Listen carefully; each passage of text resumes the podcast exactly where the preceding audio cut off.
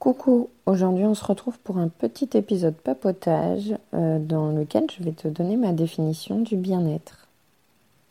Moi c'est Charlène, j'utilise le pouvoir des énergies depuis plusieurs années maintenant, mais au départ je le faisais inconsciemment.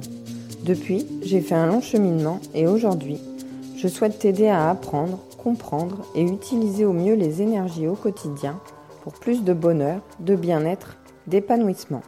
Je te souhaite une bonne écoute. Alors pour moi, le bien-être, c'est expérimenter le plus possible d'énergie positive dans sa vie pour que finalement les énergies négatives aient le moins d'impact possible et qu'on ait un sentiment général de bonheur et d'épanouissement. Alors comment on fait pour avoir tout ça? Eh bien le bien-être d'abord c'est euh, un bien-être physique. Euh, on ne peut pas euh, être bien si physiquement on est fatigué, on est en mauvaise santé. Donc ça passe, euh, ça passe par là, euh, par le fait aussi d'être, d'être détendu, relaxé et reposé. Alors comment on peut faire pour avoir un, état physique général euh, le meilleur possible? Ça passe par l'alimentation, une alimentation saine, équilibrée, avec des produits sains, bio de préférence.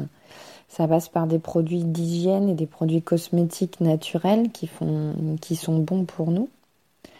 Ça passe par des soins du corps, des soins énergétiques, pourquoi pas un bain, un spa, euh, des massages, de la méditation, de la relaxation. Ça passe aussi par le sport. On a besoin de se dépenser et, de, de s'énergiser de cette manière-là. Et puis ça passe aussi par le sommeil pour avoir plein d'énergie et être en bonne santé et en super forme. Et puis il y a le bien-être moral. Et le bien-être moral, il passe beaucoup par le bien-être physique on a euh, des sautes d'humeur, euh, on a des pensées négatives lorsque euh, physiquement on n'est pas au mieux de notre forme. Quand on est malade, on est fatigué, on n'est pas bien, on n'est pas de bonne humeur parce que forcément physiquement on se sent pas bien. Quand on est fatigué, qu'on n'a pas assez dormi, on est aussi de mauvaise humeur, on est grincheux. Donc le bien-être moral passe beaucoup par le bien-être physique. Pour moi, il faut commencer par le bien-être physique avant de s'attaquer au reste. Et on ne peut pas euh, atteindre un, bien-être général euh, au top euh, sans, sans, passer par, par cette étape-là en premier, en délaissant son bien-être physique.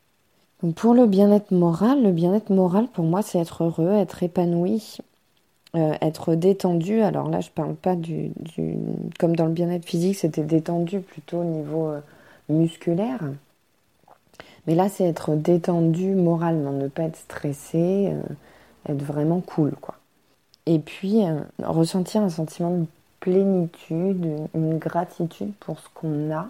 C'est le fait de se sentir bien, de se sentir à sa place, d'aimer ce qu'on fait, qu'on est, d'aimer là où on se trouve, là où on vit, avec les personnes avec qui on vit. Pour moi, c'est ça. Alors pour ça, il faut se détacher le plus possible des personnes toxiques.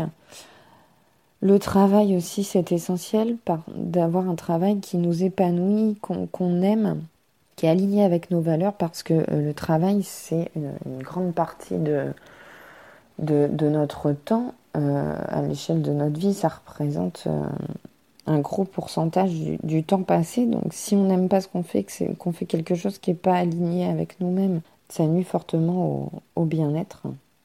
Euh, il faut éviter le stress également. Donc bah, ça peut être le stress du travail, mais ça peut être le stress de, beaucoup d'autres choses. On, peut être stressé dans des tas de, de domaines. C'est dingue on peut être stressé dans la vie de tous les jours pour, des bricoles. Quelquefois, on se met la pression nous-mêmes et on, on s'auto-stresse. donc, éviter le stress le plus possible. Et puis éviter la fatigue, euh, donc la fatigue physique bien entendu, mais aussi la fatigue morale. Quand on, travaille trop, quand on, a une surcharge mentale, quand on, quand on fait trop de choses et notre cerveau il surchauffe et, euh, et on est fatigué euh, aussi bien physiquement que moralement. Et ça joue aussi sur notre humeur.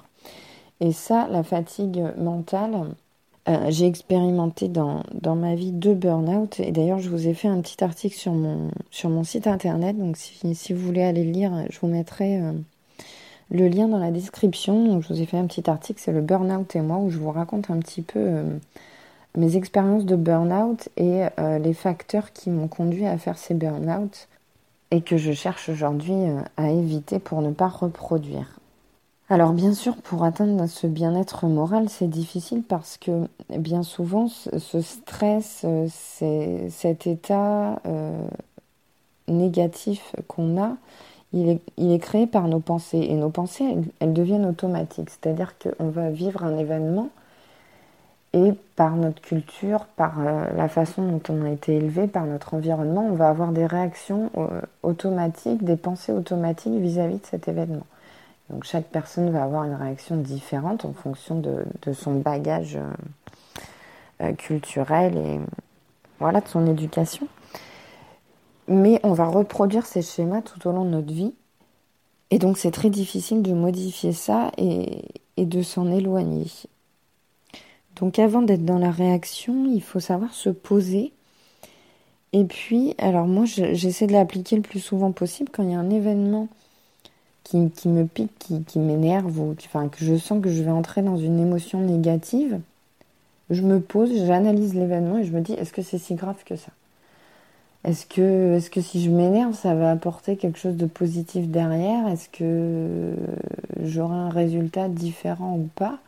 Est-ce que c'est nécessaire que, je m'emporte ou, autre hein? Là, je parle de la colère, mais ça peut être toute autre émotion négative.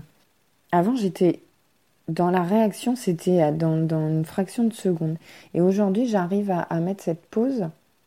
Et finalement, c'est un peu comme quand on dit euh, tournez euh, votre langue sept fois dans la bouche avant de parler. Parce que pendant qu'on tourne sa langue, on réfléchit, et on se rend compte, enfin au bout d'un moment, le temps passe et finalement notre réaction, enfin ce qu'on allait dire, n'a plus lieu d'être. Et ben c'est un petit peu pareil là. On pose, enfin on fait une pause avant de réagir et et finalement, on n'a plus besoin de, ces émotions négatives derrière. Elles ne nous servent plus à rien. Donc c'est une petite astuce que moi j'utilise euh, au quotidien pour, euh, pour éviter d'entrer dans des émotions négatives qui, qui ne sont pas nécessaires et qui en plus me sont néfastes. Voilà, c'était le petit épisode papotage d'aujourd'hui avec euh, ma définition du bien-être et puis les petites pistes pour, pour arriver à cet état de bien-être. Dans l'épisode de la semaine prochaine, on parlera des émotions négatives et, qu'on traverse et des émotions qui sont euh, finalement nécessaires ou, en tout cas qu'on ne peut pas éviter et qu'on doit, euh, qu'on doit traverser, qu'on doit expérimenter. Si cet épisode t'a plu, je t'invite à t'abonner. Tu peux me laisser un commentaire, des questions ou des suggestions pour un prochain épisode. N'oublie pas également de noter le podcast et puis tu peux également me suivre sur Instagram, le pouvoir des énergies. Je te dis à dimanche prochain et je te fais plein de bisous.